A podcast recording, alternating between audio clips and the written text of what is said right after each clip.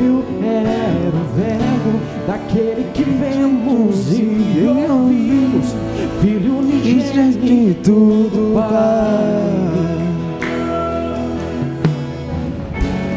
Tu és o meu amado filho, não meu querer, mas sim o teu. Maravilhado nos rendemos. Desde o princípio é o verbo daquele que vemos e ouvimos, Filho unigênito do Pai. Tu és o meu amado filho, não meu querer, mas sim o teu. Maravilhado nos rendemos, cantando. Lindo, lindo, lindo és. Glória, glória eu te dou, Jesus.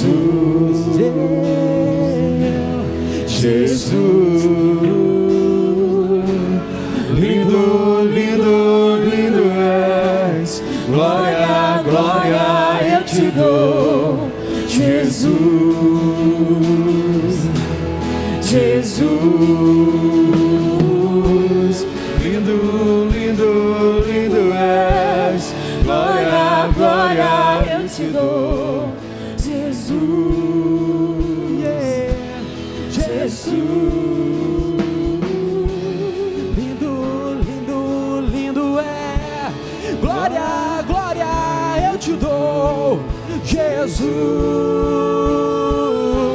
Jesus, então me leva na sala do trono, mostra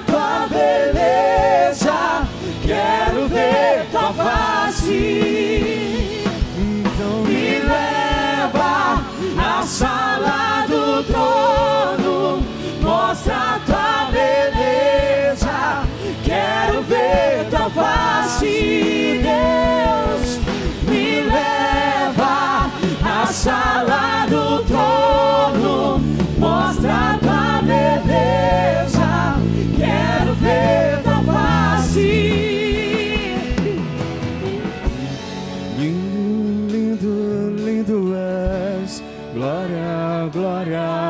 Te dou, Jesus, Jesus. Lindo, lindo, lindo és, glória, glória eu te dou, Jesus, Jesus. Quem pode imaginar que por toda a eternidade, a Bíblia diz que anjos ao redor do trono, eles dizem santo, mas é interessante, porque eles não dizem santo para o Senhor.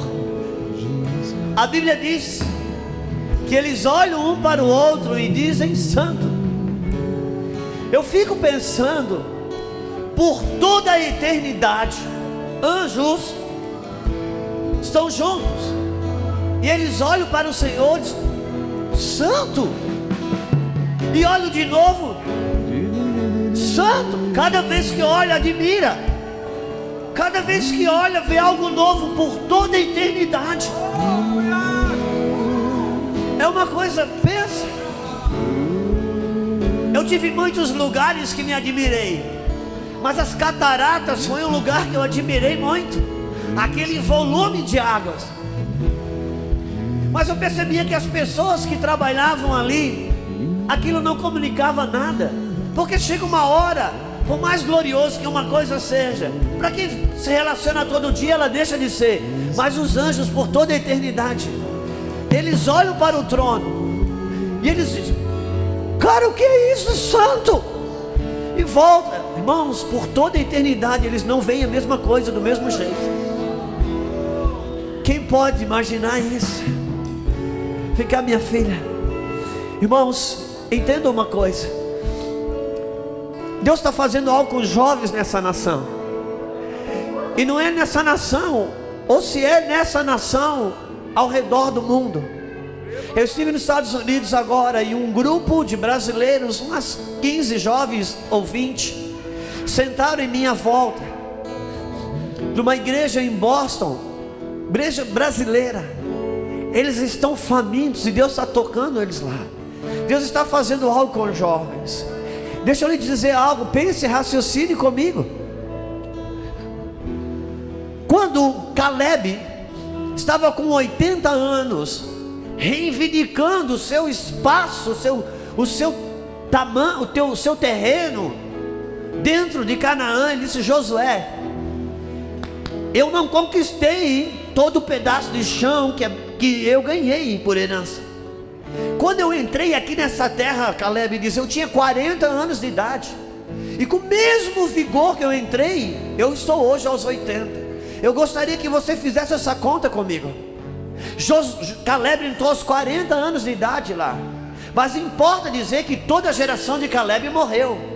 Não entrou. Foi uma outra geração que entrou. Se a geração de 40 anos morreu, quem entrou? Uma geração de 20 anos, irmão. Quem entrou em Canaã foi um povo abaixo de 25 anos de idade. Porque a geração de 40 anos morreu lá. Só quem entrou foi Caleb e Josué. Quem entrou em Canaã tinha menos de 30. Só que Caleb diz: Agora eu estou com 80. E eu estou com o mesmo vigor. Por isso, jovens, entendam uma coisa: quem assume Canaã é uma geração nova, conectada com uma geração que não envelhece. Porque Caleb fala de uma geração que não envelhece, e a outra geração fala de uma geração nova, porque o reino de Deus, ele é um reino de conexão de geração, por quê? Porque Deus não é Deus só de Abraão, Deus é Deus de Abraão, de Isaac e de Jacó, e todas as promessas na Bíblia, elas nunca estavam ligadas com quem ouviu a promessa, as promessas na Bíblia sempre estavam ligadas com a descendência de quem ouvia. Deus diz: Abraão, anda nessa terra, porque aonde tu pisar a planta dos teus pés, eu vou entregar a sua descendência.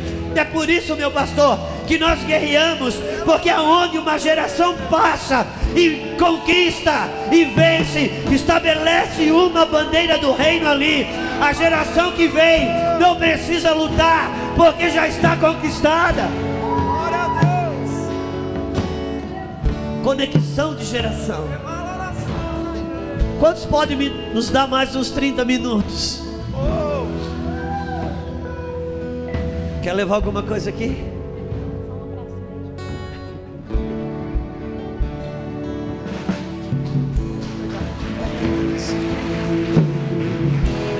Jesus. Uma geração que não envelhece. Abra comigo. Eu vou tentar ser rápido com você. Mas eu quero poder pegar uma carona no que a Isabel ministrou aqui. Irmãos, tem uma coisa linda a respeito de pegar carona. As conexões de uma geração nova com uma geração que não envelhece. Tem uma geração nova chegando aqui.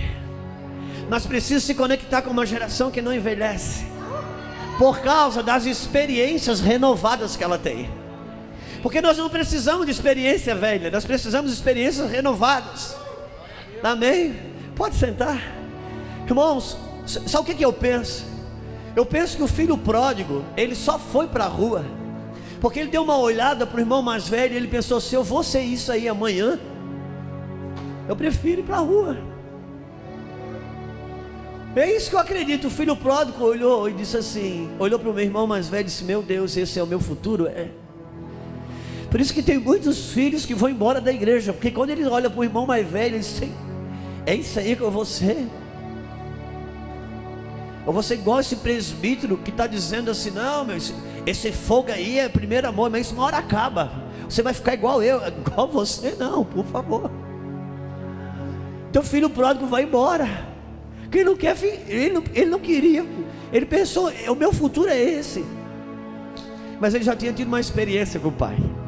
Então ele resolve voltar.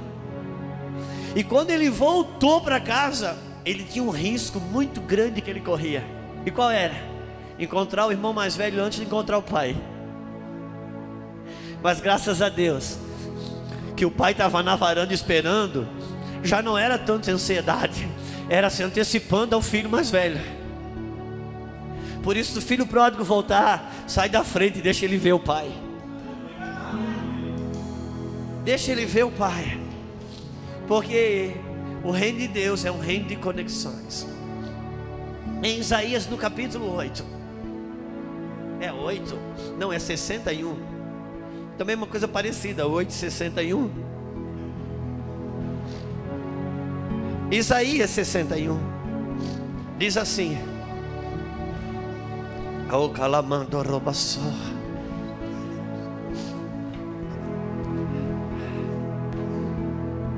Isso. Se você achar aí, você me avisa. 61 Isaías. Versículo 8. Bom, não importa se você não sabe onde é que é está um livro na Bíblia, você não pode errar é o índice. Decora bem onde é que está o índice.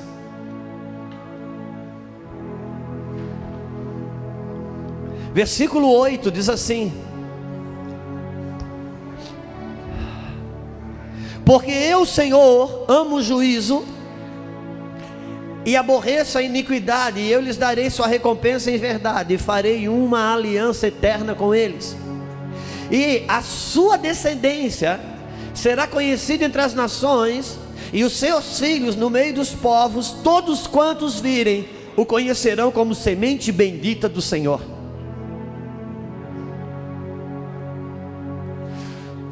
Eu e a minha Lulu, essa palavra sempre foi alicerce para nós uma promessa de Deus para um pai e para uma mãe, dizendo: Eu faço uma aliança e um pacto com vocês, e na minha fidelidade eu vou cumprir. Que os seus filhos, por onde passarem, serão conhecidos como sementes benditas do Senhor.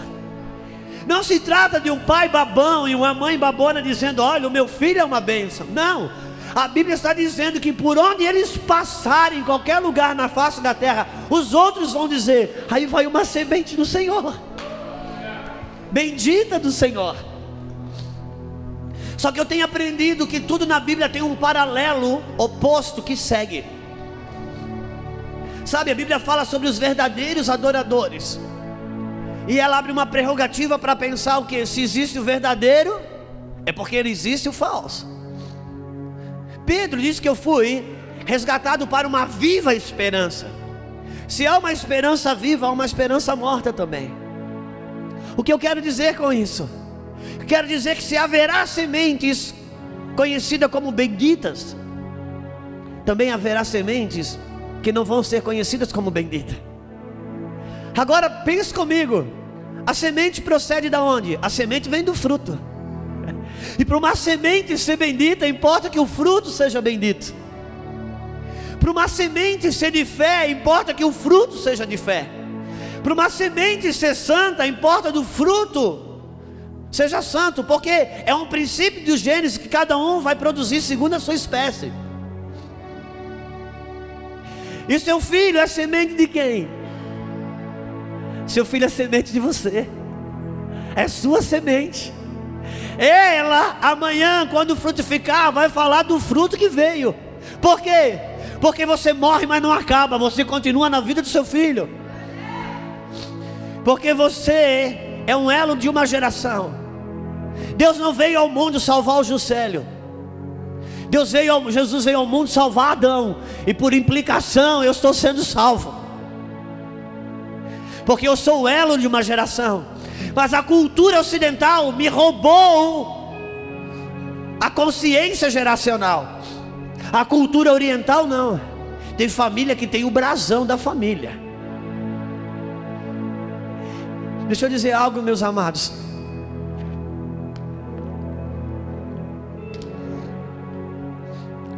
Nós, como pais dessa geração, nunca teve uma geração de pais que encontrasse tanta dificuldade de gerar, transformar filhos em sementes benditas. Eu sei, irmãos, para o meu pai foi muito mais fácil, para o meu avô foi muito mais fácil, para o meu bisavô foi mais fácil, e para mim não foi tão fácil, e para você, que tem um filhinho aí, muito obrigado, meu irmão, saudade de você. Para você que tem um filhinho abaixo de 10 anos, cá você. E para você que tem um filho que acabou de nascer, precisamos lutar para ele não ser um mutante, um zumbi amanhã. Porque nós vivemos dias difíceis. Porque nós estamos andando de kart, nossos filhos estão andando de Fórmula 1 e a gente quer conversar na janela. Irmãos, quando eu nasci, uma criança ficava sete dias enfaixada, igual canudinho de maionese. A criança hoje nasce e pergunta para qual câmera que eu olho. São realidades diferentes. Irmãos, quando eu era criança, eu saía na rua a respeito de uma lei moral, de um princípio ético. Tudo que, eu, tudo que meu pai me falava em casa, eu ia na casa da vizinha, a vizinha falava a mesma coisa. Eu ia comprar pão, padeiro falava a mesma coisa. Ou ia para a escola, a professora dizia a mesma coisa. Hoje não. Aquilo que você ensina de verdadeiro, de puro para o seu filho, quando ele sai de casa e vai, ele vai na casa da madrinha, a madrinha não fala. Ele vai na casa da avó, a avó não fala a mesma coisa. Ele vai na escola, ele não ouve a mesma coisa. De maneira que às vezes muito o, o, o, aquilo que o pouco de certo que você fala para o seu filho se dilui no muito de errado que ele ouve. Por isso nós vivemos realidades diferentes hoje. Essa geração de adolescentes que está agora aí vigente, ela vai marcar uma era, porque nunca, por todas as gerações da humanidade, desde o jardim do Éden, uma geração de adolescentes, ela não aprendeu com os adultos, sempre aprendeu com os adultos, ou certo ou errado. Essa geração de adolescentes, elas estão aprendendo sozinho porque o mundo virtual, o anticristo, assumiu essa esfera para ensinar os nossos adolescentes. Não aprende hoje com pai e mãe. Quantos estão comigo? Por isso nós temos um trabalho pela frente. Nós precisamos, pelo menos, recuperar os princípios bíblicos sobre educação de filhos. entender que Deus é um Deus geracional. Irmãos, há uma ingenuidade na mente dos filhos hoje, como a Isabel está falando. Aquilo que está no teu coração e na tua mente não está no coração do seu filho, da mente do seu filho. A criança é um elemento neutro. E a psicologia diz que o que é uma pessoa aprende, ela aprende de zero a oito, nove, dez anos. Depois ela só vai construir em cima do que aprendeu. Só que antes de existir psicologia, Deuteronômio 6, Deus diz: Olha, as verdades que hoje te ordeno estarão na sua mente, nos seus lábios, no seu coração, e tu as inculcarás ao teu filho. Agora, inculcar não é o mesmo que informar. Inculcar não é o mesmo que levar no culto. Inculcar não é o mesmo que falar. Você já viu uma pessoa inculcada? Quando você tenta convencer alguém que está inculcado, além de você não conseguir, você ainda rouba a fé daquele que está vindo para arrumar. Senão nem adianta que ele inculcou com isso, esquece. É disso. Deus dá a receita. Sabe como você vai inculcar o seu filho? Quando você deitar, você vai falar dessa palavra. Quando você vai acordar, você vai falar dessa palavra. Quando você estiver andando, você vai falar. Quando você estiver voltando, você vai falar. Assentado à mesa, você vai falar. Vai escrever nos umbrais da casa, na testa, na palma da mão. E quando ele sair para encontrar esse mundo, e esse mundo quiser roubar o coração dele, ele está inculcado, porque ele não foi só informado, ele foi inculcado a Bíblia diz: ensina o seu filho o caminho que deve andar. Essa palavra ensina no original não é ensina, é treina. É treina. O que está no coração do seu filho, no seu coração. Irmãos, nós tivemos balizadores que comunicaram coisas para nós que as nossas crianças não têm. Não dá tempo de eu falar sobre isso. Eu só quero ficar no veio profético, eu não quero explicar, não quero dar aula sobre isso, não. Porque eu ensino sobre isso, mas não, não, não quero. Mas existe uma lei espiritual nesse mundo. Uma lei espiritual no curso desse mundo. Irmãos, existe dois cosmos.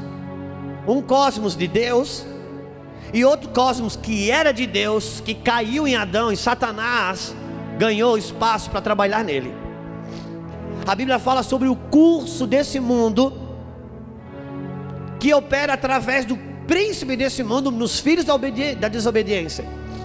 E a Bíblia fala sobre um rio cujas correntes, um curso, alegra a cidade de Deus. O que alegra a cidade de Deus não é o rio, mas as correntes, o fluxo dele. E a Bíblia diz que há um curso desse mundo, é um curso como um de um rio. Se você jogar uma bola no rio, você não precisa dizer para a bola, ó, lá na frente tem uma curva para a direita. Não, porque uma vez que caiu no curso do rio, ela vai seguir o curso. Por isso que quando você sai das correntes de Deus, e imperceptivelmente cai no, no curso desse mundo, você não, muitas vezes não percebe, por quê? Porque o curso desse mundo também cresce, também desenvolve. Vai ver os hospitais que tem nome de São José,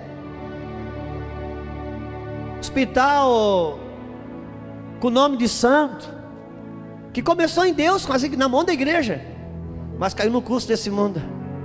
Você pode começar um ministério no curso de Deus, e migrar para o curso desse mundo, e como ele continua crescendo, a gente não se atenta. E no curso desse mundo há uma lei espiritual que aquilo que se torna comum torna-se também normal. Pegue isso no seu espírito. No curso desse mundo há uma lei espiritual que tudo que vai se tornando comum vai se tornando normal. Irmãos, há anos atrás, se uma mulher solteira ficasse grávida, era um choque para a sociedade. Ninguém elevava isso a nível de santidade, de céu, de inferno. Ninguém trabalhava isso na esfera da fé. Era comum a uma sociedade entender que a gravidez ela existiria para dentro do casamento. Mas uma gravidez aqui, outra ali e outra colar. A partir do momento que se tornou comum, tornou-se normal. Quantos estão comigo? De maneira que o certo virou errado. O errado virou certo. Uma coisa que o espírito atuante do anticristo nesse mundo ele fez, ele roubou a correção do amor. Hoje a ideologia diz que se você corrige, você não ama. Se der uma chinelada no filho, é capaz de ir preso. Se matar no ventre, não tem problema. Porque o certo virou errado, o errado virou certo. Irmãos, pensa que a igreja dessa parede até naquela, ela estava aqui, no marco zero de, de pecado, numa escala de zero a cem de pecado. Ela estava aqui em Cristo, e o mundo, na sua iniquidade, estava aqui com 20% de pecado. E a igreja podia dizer: Nós não somos igual ao mundo, só que nos sinais do tempo aumentará a iniquidade. E a igreja saiu do 20% de, uh, o mundo saiu de 20% de pecado e foi para 40% de pecado. A igreja saiu do zero, veio para o 20 e está dizendo: Nós não somos igual ao mundo. Mas o mundo mergulhou mais e veio para 60% de pecado. A igreja saiu do 20 e foi para o 40 e diz: Nós não somos igual ao mundo. Porque ela perdeu a sua referência de santidade, que é Cristo e não o mundo. No curso desse mundo, o que vai se tornando comum, vai se tornando normal. E o certo virou errado, e o errado virou certo. Por isso, se você tem uma filha hoje na faculdade, e quando o assunto é abordado, e se ela diz que ela é virgem, ela está louca. Como que você pode ter uma filha virgem? Como? Aos 21 anos de idade, virgem, como pode? Porque isso é um absurdo, porque o certo virou errado e o errado virou certo. Agora deixa eu dizer algo para você. Nessa lei, de que o certo virou errado e o errado virou certo, Muitos de nós que estamos aqui, pessoas que já estão um certo tempo na terra igual eu, eu aprendi o correto. Meus pais, me ensin... eu tive pai e mãe que ensinou na linha. Quem teve pai e mãe assim, levanta a mão. Meu pai dizia assim: meu filho, se um dia você engravidar alguém, você vai casar nem que seja um homem grávido, você vai casar. Para ter noção. E eu não tinha acesso às coisas erradas. Fui conhecer uma revista de mulher pelada, eu já tinha 13 anos de idade, 14. Não é porque antes eu não podia ver porque era criança, não, porque não tinha. Agora, irmãos, se eu e alguns de vocês que estão aqui, que fomos ensinados no certo, ainda assim conseguimos entortar as veredas da justiça. O que pensar de uma geração que está nascendo no tempo que o certo é errado e o errado é certo? O que pensar? Criei na igreja. É preciso treinar a vida moderna de uma mãe moderna. Não treina um filho. Com todo respeito, irmãos, nessa Bíblia aqui, uma mulher sábia, ela não edifica uma carreira, ela edifica um lar. Quer dizer que ela não pode edificar uma carreira? Pode, se não terceirizar o lar. Se não vai terceirizar a edificação do lar. Porque ou nós estamos no reino de Deus, ou nós somos uma religião evangélica. Mas o Senhor está despertando homens e mulheres, dizendo: treina a sua casa. Porque o seu filho, a sua filha, eu vou cumprir a promessa. Eles vão olhar e vão dizer: aí vai uma semente bendita. Porque nós precisamos aprender sobre educação de filhos. Porque senão vai ser psicologia só por psicologia, meu irmão. E com todo respeito, a psicologia por psicologia tem a sua raiz na árvore do conhecimento do bem e do mal. Se a psicologia ela não tiver, não for uma ferramenta apoiada na verdade, ela não é uma ferramenta de edificação para a igreja. Graças a Deus pelos psicólogos cristãos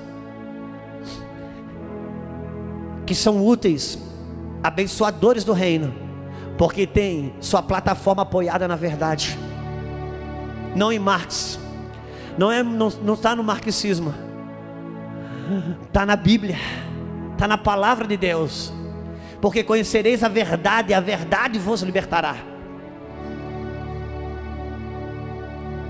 E nós, irmãos, precisamos entender a Bíblia sempre que Deus ele dá uma instrução, uma promessa, sempre é para descendência. Isaac, Abraão não é com você, não, é Isaac que o negócio vai acontecer. Aí a esposa de Isaac engravida, e ela diz: Uau, aí dentro tem um, um menino nascendo, o nome dele é Jacó. Ah, esse cara vai receber uma experiência com Deus, ele vai se transformar em Israel. Sempre Irmãos, às vezes a gente está naquela loucura apavorada de crente, aquela TPM, gospel, e a gente, Deus, o Senhor precisa falar comigo. Aí faz aquela roleta bíblica, aquele horóscopo bíblico e fia o dedo assim e cai em crônicas. Fulano que gerou fulano, que gerou ciclano, que eu digo, oh Deus, que coisa desnecessária. Uma Bíblia, um livro tão importante, Senhor. Porque Deus é um Deus geracional. A promessa é que da tua semente vai nascer o Salvador. Meu Deus, eu fico pensando que Deus diz assim, está escrito em Hebreus, que quando, Levi, quando Abraão deu dízimo a Melquisedeque, Levi deu os dízimos nos lombos de Abraão. Cara, isso me deixa louco. Vem cá, Abraão. Abraão um dia deu o dízimo a, Levi, a, a, a Melquisedeque. Deu um dízimo a Melquisedeque. Deus olhou e enxergou Levi dentro dos lombos de Abraão dando dízimo. Deus olhou para Abraão e Deus viu dentro de Abraão, Deus viu Isaac, que não tinha nascido ainda. Uau! E olhou dentro de Isaac, que estava dentro de Abraão, e viu Jacó. E olhou dentro de Jacó, que estava dentro de Isaac, que estava dentro de Abraão, e viu Levi dando dízimo. E mais tarde, por causa de um dízimo que o tataravô deu a Melquisedeque, Deus decidiu que todos os dízimos de Israel viessem para a casa do tataraneto Levi. Uau! Será que esse Deus é um Deus geracional? Irmão, uma viola que o Senhor to você toca hoje aqui, o seu filho amanhã pode ser um músico que vai impactar a terra. Por quê? Porque ele vê seu filho tocando e adorando. É por isso que a gente diz para os meninos e meninas se preservar. Sabe por que, que a Bíblia diz para vocês se preservarem? Com seu corpo e com a sua virgindade. Não é porque isso é pecado, porque senão Deus vai te pegar, não. É porque você é uma mãe geracional e Deus conhece as sementes que está aí dentro. Quando você guarda o seu corpo, você não guarda o seu corpo por causa de pecado, mas por causa do que está aí dentro, que vai ser gerado sobre a terra amanhã. Porque Deus é um Deus geracional. Deus, irmãos, você não vê no Antigo Testamento um homem pedindo a Deus para abençoar filho. Eles abençoavam o filho porque sabia que essa chave já estava na mão deles. Algumas pessoas dizem, pastor, o diabo está com um canhão apontado para os casamentos. Não está não, irmão. O diabo não tem interesse no casamento de ninguém. O diabo quer os filhos. É por isso que ele ataca o casamento. Sabe? Quando o ladrão entra em algum lugar para roubar, chega lá, ele arromba a porta. Ele não quer a porta. Ele arromba o cadeado, ele não quer o cadeado. Por isso que o diabo tenta arrombar o casamento. Não é o casamento que ele quer, ele quer os filhos. Porque o casamento é o lacre que protege isso. Quantos estão comigo? Irmãos, Deus passa de Gênesis a Apocalipse, se escondendo e tentando mostrar o seu filho. Porque o foco de Deus está no filho. Agora, se o foco de Deus está no filho, onde é que está o foco do diabo? Por isso precisamos entender e abençoar os nossos filhos. Irmãos, que tragédia foi quando Noé amaldiçoou um filho. Porque Deus colocou no, na boca, nos lábios do pai e a mãe. Você, irmãos, nós precisamos entender que Deus é um Deus que quando fala, cria. E ele impartiu isso com o filho. Se Adão, qual que é o nome dessa árvore aí? Adão olha uma goiabeira e tudo que Adão falou passou a ser. Você entende o poder da palavra que está sobre o filho? Por isso que às vezes, meu pastor, o diabo ele pressiona o casamento para que o pai e a mãe venham amaldiçoar o filho. Às vezes você, uma criança nasce com um propósito específico sobre a terra. Deus chamou aquela criança porque ela vai ser influenciadora. Ela vai mudar mentes ela vai estabelecer paradigmas de Deus sobre a face da terra. Para isso precisa da presença do Pai. Então, essa criança entra na escola e não consegue aprender, não consegue fazer a lição, e isso porque Deus está provocando chamar o pai e a mãe para perto, porque essa criança é uma criança de propósito. E o pai ensina um dia, ensina dois dias, lá um dia ele se irrita, diz: meu Deus, que rapaz burro, seu burro. O que, que tem dentro dessa cabeça, meu filho? É titica de galinha. Quem já ouviu coisa assim? Ainda mais se tem um irmão, uma irmã que não precisa ensinar. Só o teu irmão nunca precisei passar esse trabalho. E aquela criança que nasceu inteligente, agora o pai e a mãe, eles mesmos, começam a ter uma operação que está escrito em Tiago capítulo 6, 3. Tiago 3, 6, não vou, não vou abrir.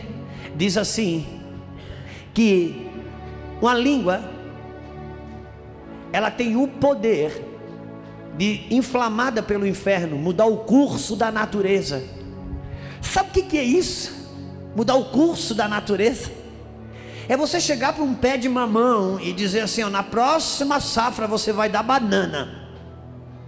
Na próxima safra, aquele pé de mamão da banana que mudou o curso da natureza dele. E é isso que pai e mãe fazem quando liberam palavras contrárias, muda o curso da natureza que Deus tem para aquela criança. Por isso é necessário remir, filhos é necessário limpar. Irmãos, se você achar que eu nunca amaldiçoei nossas, nossas filhas, já. Já amaldiçoei. Às vezes, irmãos, marido e esposa, às vezes um camarada brabo, eles vão embora de casa. Não aguento mais você. Vou sair dessa casa, acabou, não vivo mais com você. Aquele homem pega o carro, sai, sai acelerado, brabo, e aquela criança ouve. O pai falou que vai embora e não volta mais. Um espírito de medo entra, um espírito de orfandade, de bastardia se instala. Daqui a pouco aquele homem se arrepende e volta para casa. Uma hora da manhã entra no quarto, se conserta com a esposa, namora. No outro dia de manhã, os dois estão no café da manhã na mesa. Tá tudo bem entre os dois, mas para a criança não. Ela só tem informação que o pai foi embora. Ainda não foi. Será que vai amanhã? Porque ele falou sério. Porque a gente tem o hábito de brigar na frente dos filhos e se consertar escondido no quarto. Mas eles precisam conhecer, já que conhece a briga que não devia ter, é preciso conhecer o conserto que deveria ter. Porque isso arranca a maldição das crianças. Isso limpa a vara, limpa a flecha. Amém? A Bíblia diz que, como flecha na mão do valente, são os filhos. Quantos conhecem essa palavra? Por quê? Porque eles vão mais longe, cara.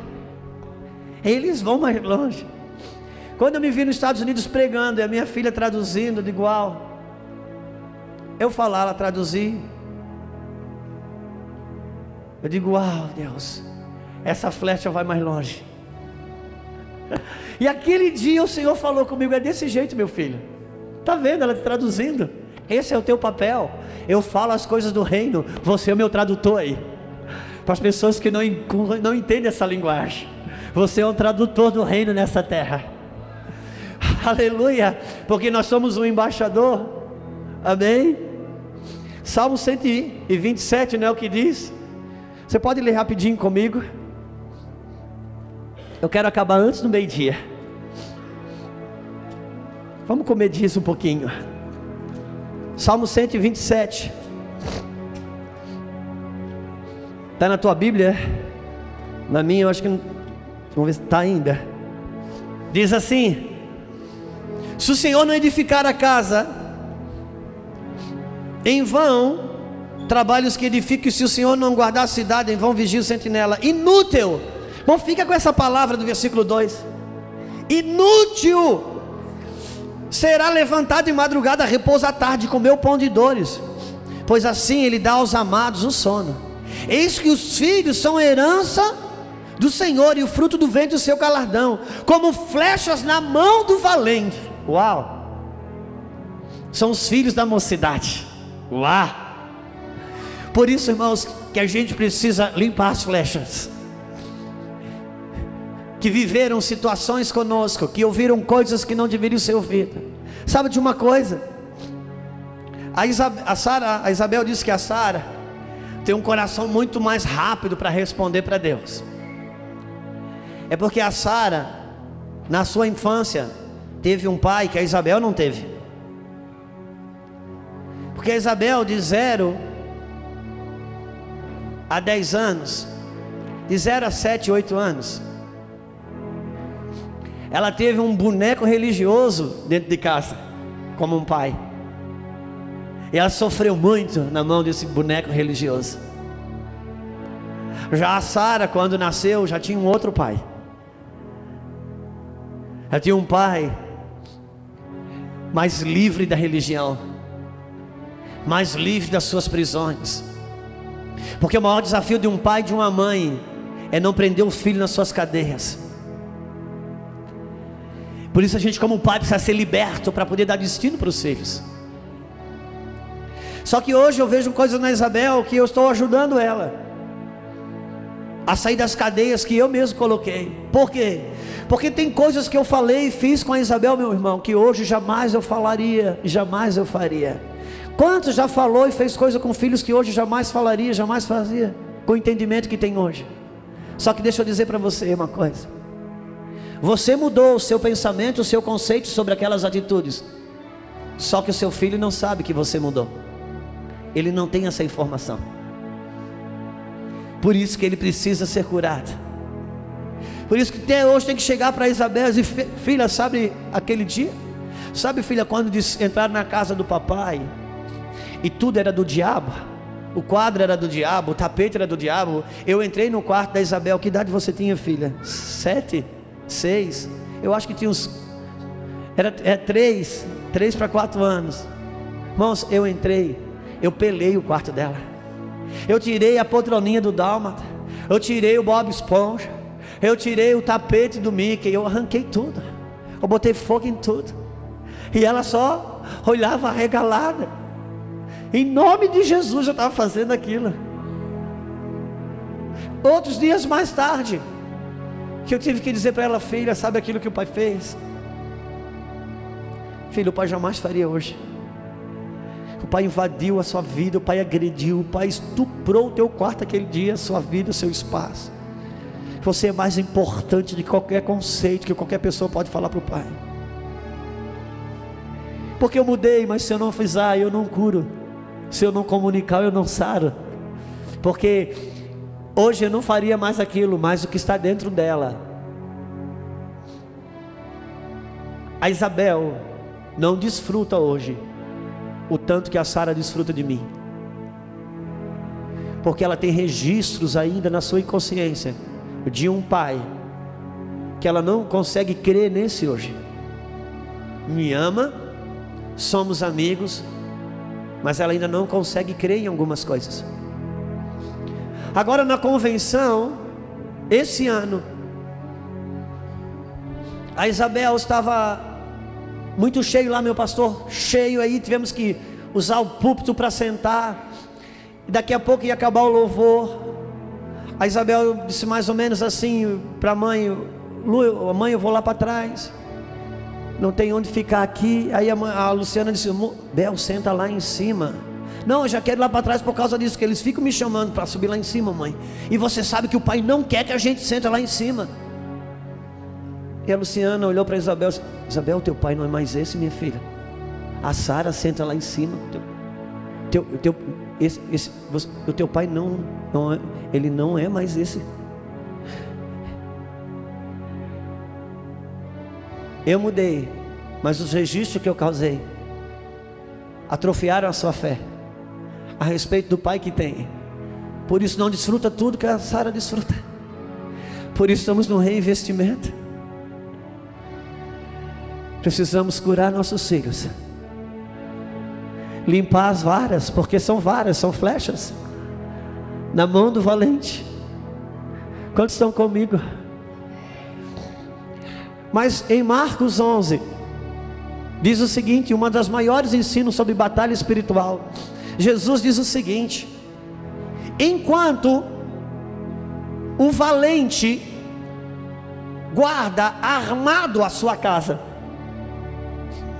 está protegido tudo que ele tem dentro de casa.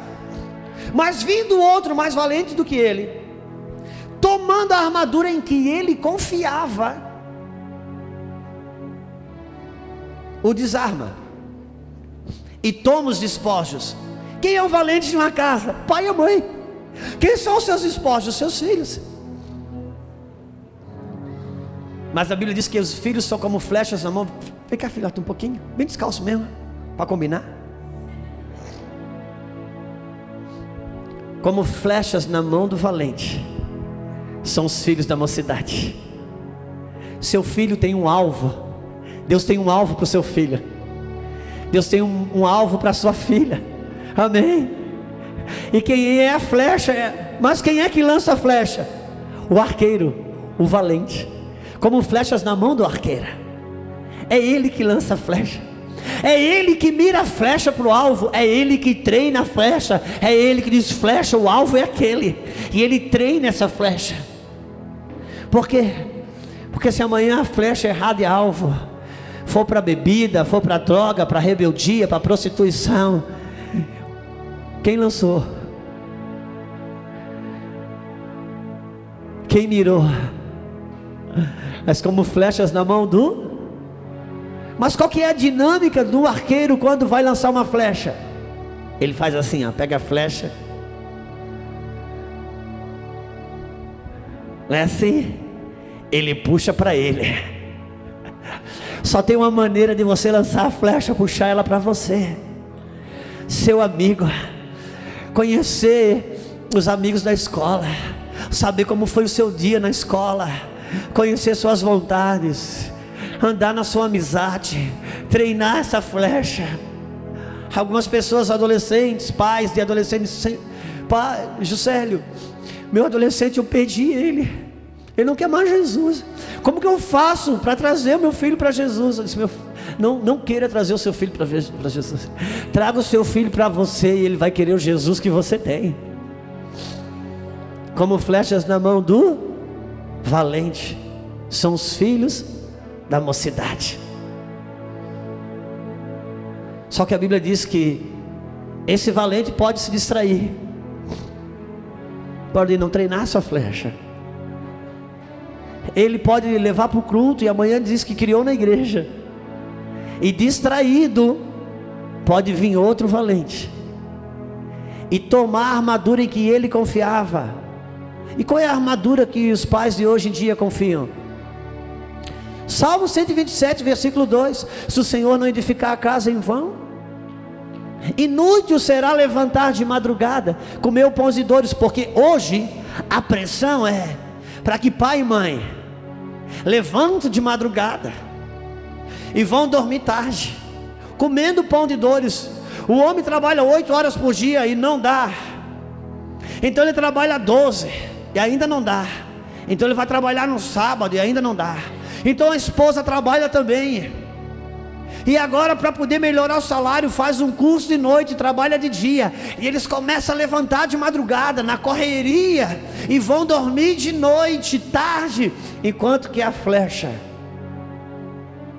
está vulnerável. É preciso fazer uma escolha. Vou comer um pouquinho menos se precisar. Vou vestir um pouquinho menos se precisar. Talvez, se não dá TV plasma, vai de tubo mesmo. Mas eu não abro mão da minha flecha. Porque vai ser semente bendita. Como flechas na mão do valente. São os filhos da mocidade. Deus, irmãos, está aqui para dizer: seu filho e a sua filha vão ser sementes benditas do Senhor. Mas há uma parte nossa nesse processo. A Isabel não é o que é por causa de um grande pai. A Isabel é o que é porque ela tem um chamado desde o ventre. Eu não quero aqui pegar uma carona no que Deus está fazendo e atribuir isso a algum crédito meu. Ai de mim se eu fizer isso. Mas uma coisa eu faço: me uno aos pais que tem que procuram a si um com o outro acender a consciência que nossos filhos são flechas que nós vamos lançar, que nós direcionamos. Eles precisam estar treinados, irmãos. Nós não podemos perder os nossos filhos. Filhos precisam entrar na universidade. E como a Isabel falou, pode encontrar um ateu lá. Talvez não tenha argumento para derrubar a teoria do ateu, mas de repente por ser uma fenda da eternidade, a eternidade passa ali toca ele. Se tocar, acabou. Se tocar, meu irmão, se a eternidade tocou a pessoa, acabou. Acabou os livros, acabou as teorias. Um dia, um amigo meu, aquele que eu te falei, o profeta, ele estava na, na, na, universidade. Ele entrou ali, ele era crente ali dentro da sala de aula.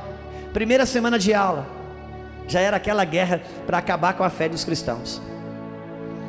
E depois de uns 15 dias, sabia que ele era crente. E um dia, um rapaz lá em alta voz disse: Ô Fulano, professor já está duas semanas aí bombardeando o seu Deus. Vai te defender o teu Deus, não, cara. Ele tinha uns 22 anos, esse moço, 23 talvez.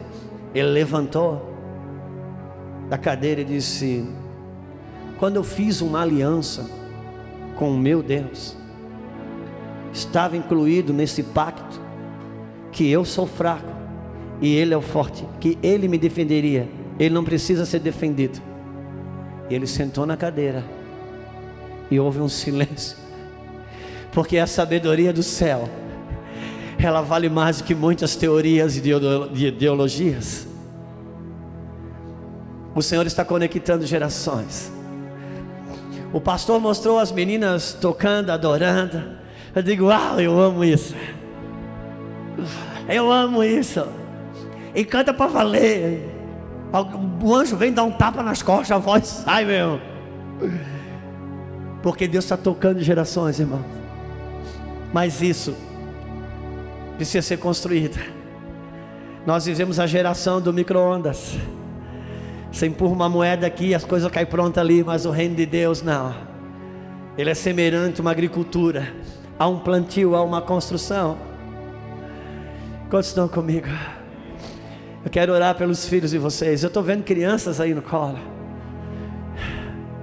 Meu Deus, são flechas, precisam ser treinadas.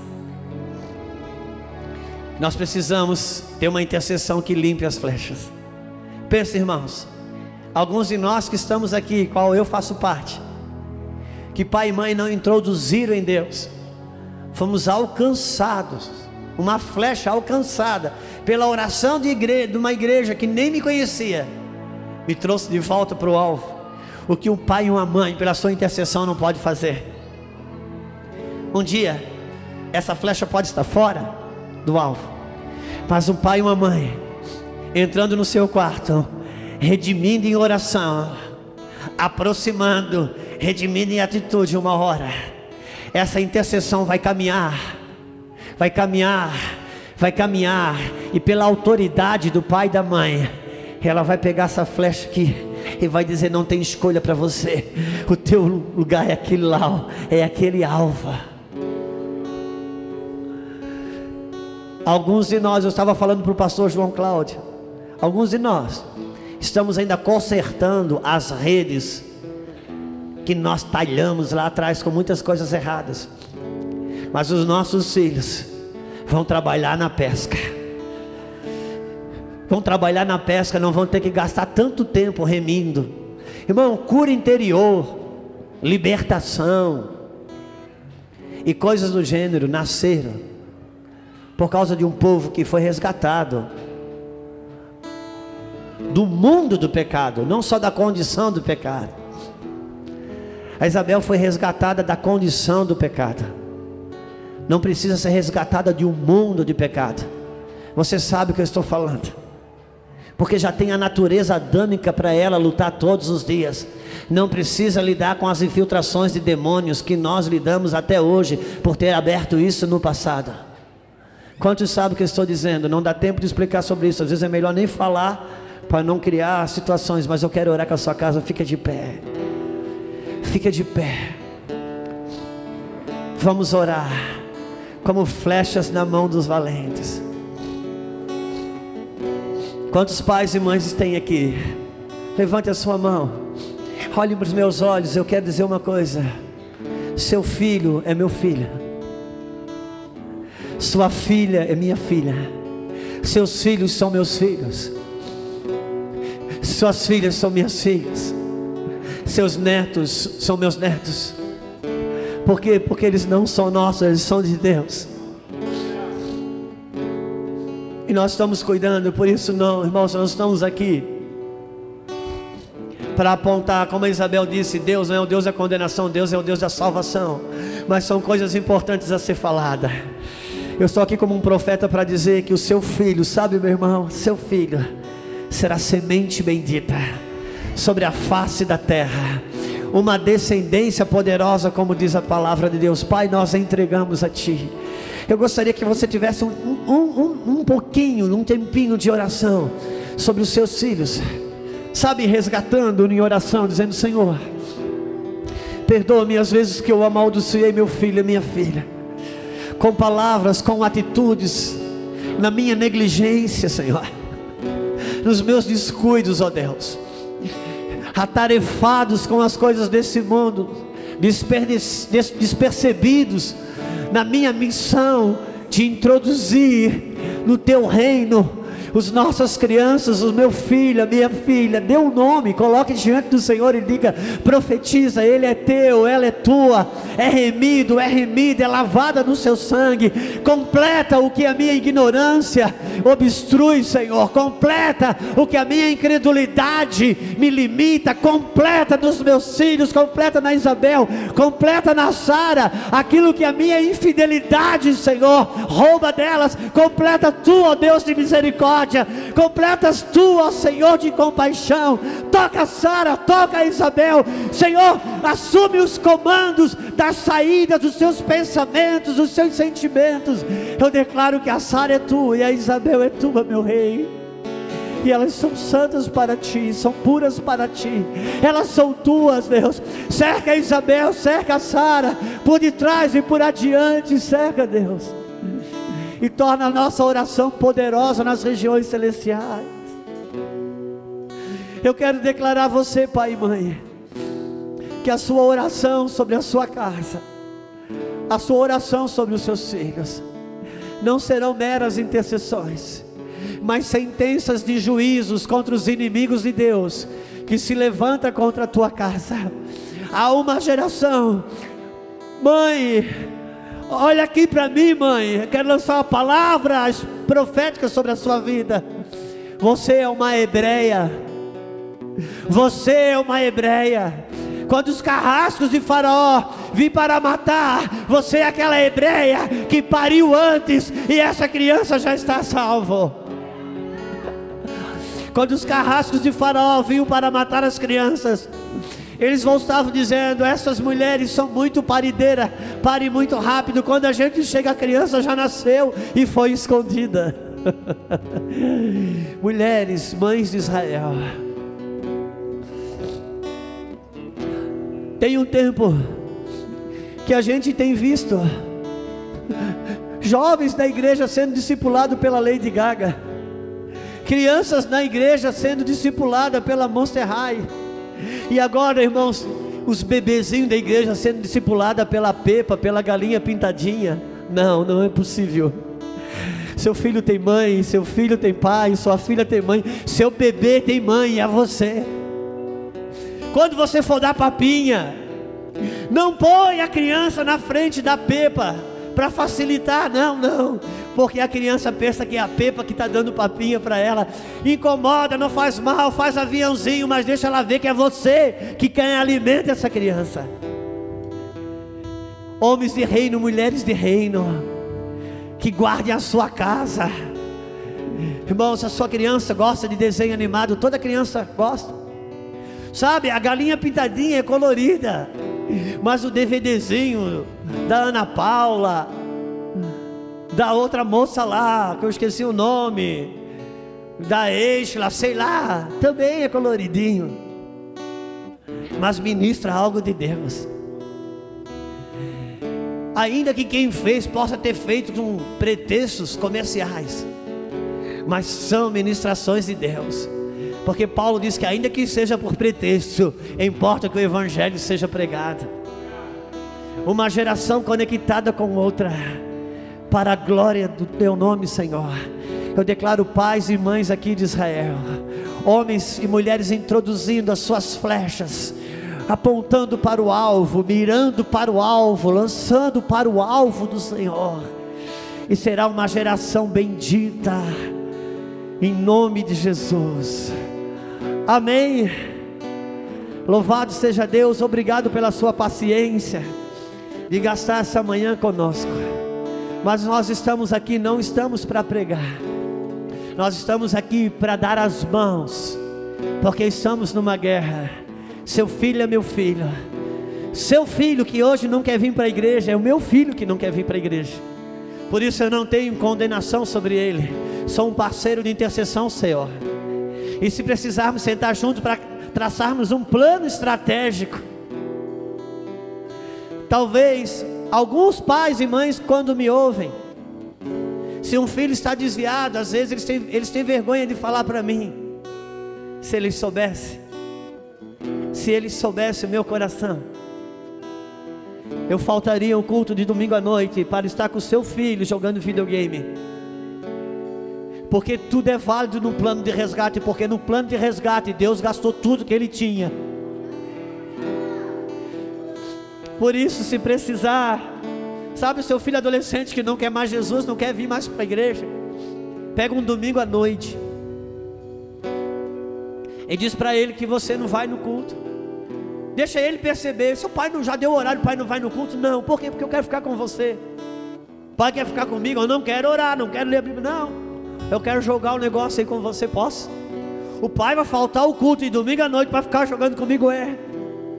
Porque uma vida toda eu comuniquei para ele que a igreja é mais importante que ele. Deixa eu comunicar para ele que ele é mais importante que a igreja. Porque é assim que o resgate começa. Agora, se ele já está no Senhor, não fique em casa no domingo à noite, venha no culto. Entenda o que é plano de resgate. Quando uma pessoa cai num rio, numa lagoa, não tem estratégia, irmão, de salvação. Você joga um pau, você joga um pedaço de corda, pedaço de galho, o que tiver. Você já viu alguém morrendo afogado e o salva-vida vem e diz: Olha, prenda a respiração, mão direita para trás, a esquerda. Não, meu irmão, essa não é hora de ensinar a nadar. Você ensina a nadar fora do afogamento. Para se amanhã cair no rio não precisar se afogar. Mas para quem está se afogando, o plano de resgate vale qualquer coisa. Amém? Tira esse microfone da minha mãozinha, por favor, meu pastor. Vem cá. Por favor. Às 19 horas. 19 horas estaremos de volta. Tem algum material nosso ali? Alguns DVDs que são bastante instrutivos sabe, são alimentos para sua casa. Eu não quero me parecer orgulhoso, mas por favor, não compre para me abençoar, compre para se alimentar. Nunca, quando a gente compra, sabe aquele saco de laranja que a gente compra para ajudar o menino da, do semáforo? Ele fica de rolo no carro, a gente não chupa, porque comida que a gente compra para ajudar, a gente não come. Agora a gente vai longe em determinado restaurante e paga caro para aquela comida. Sabe qual é o meu maior desafio hoje, meu pastor? Vou confessar isso publicamente. É ler a Bíblia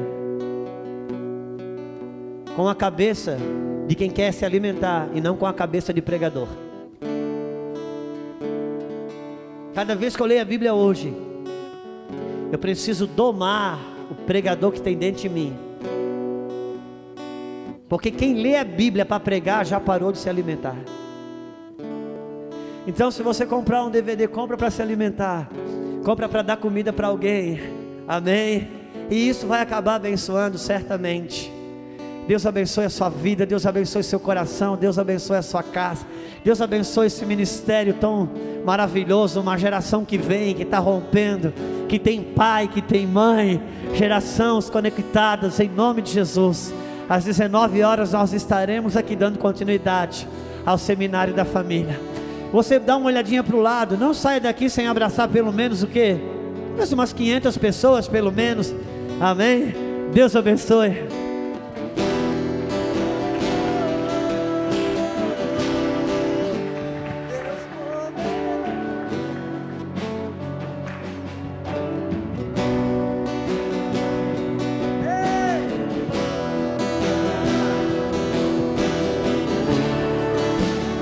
Deus